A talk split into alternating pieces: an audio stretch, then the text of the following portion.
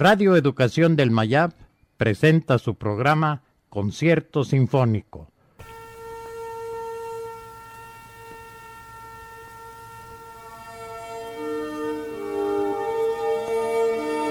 Tercera llamada, tercera llamada, nuestro concierto sinfónico está por comenzar.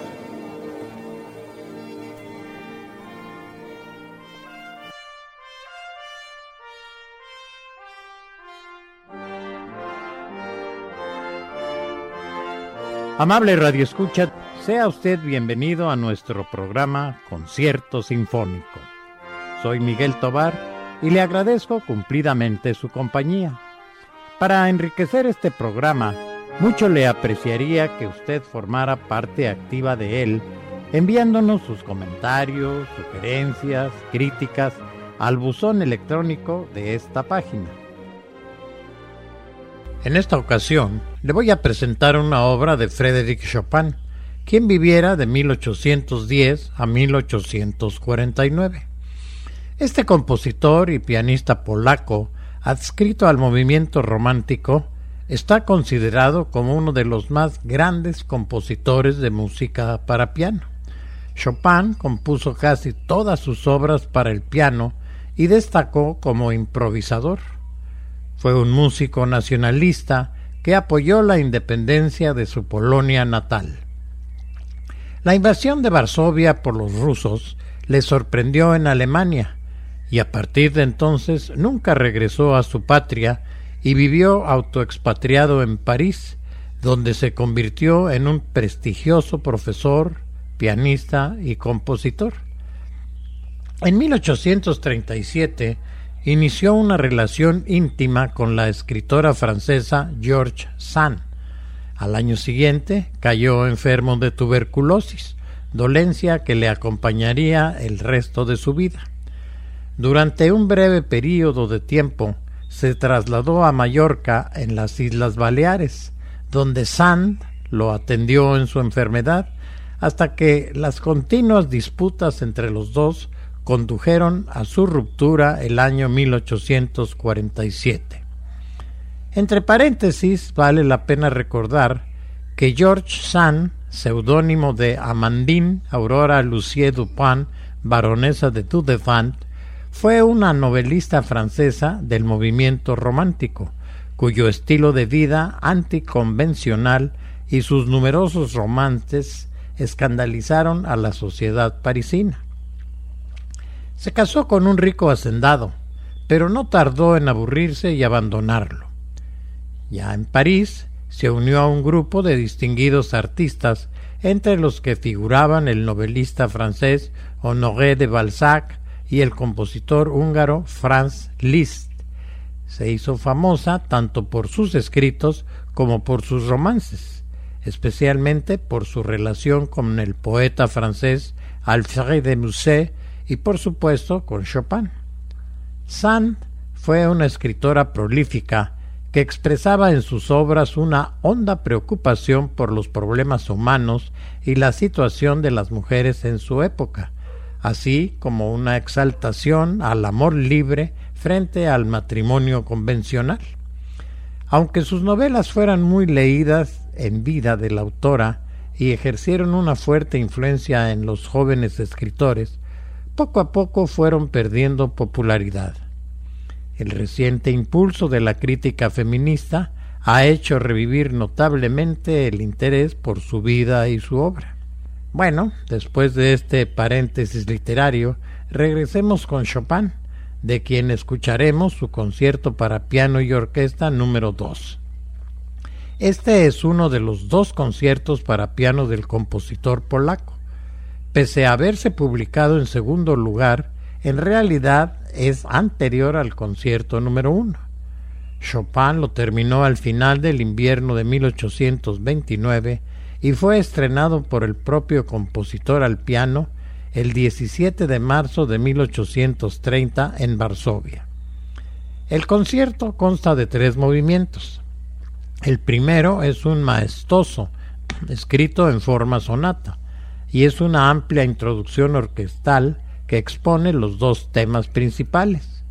El primero de estos temas es de suave hermosura, con un franceo amplio y lírico. El segundo es íntimo, desarrollado por el solista cuando tras un fortísimo el piano irrumpe con brillantez y será el que lleve el protagonista en todo el movimiento. El segundo movimiento es un largueto intimista y amoroso, quizá inspirado por un amor de juventud de Chopin, la soprano Constancia Gladkowska. Tiene estructura tripartita, con las secciones extremas plenas de fluvios amorosos, mientras que la central tiene un contrastado sentido dramático. La línea cantabile está adornada con una escritura a veces lánguida y otras de indudable contemplación erótica. El tercero y último movimiento de este concierto es un allegro vivace escrito en forma de rondó. Este tiempo final consta de dos temas principales.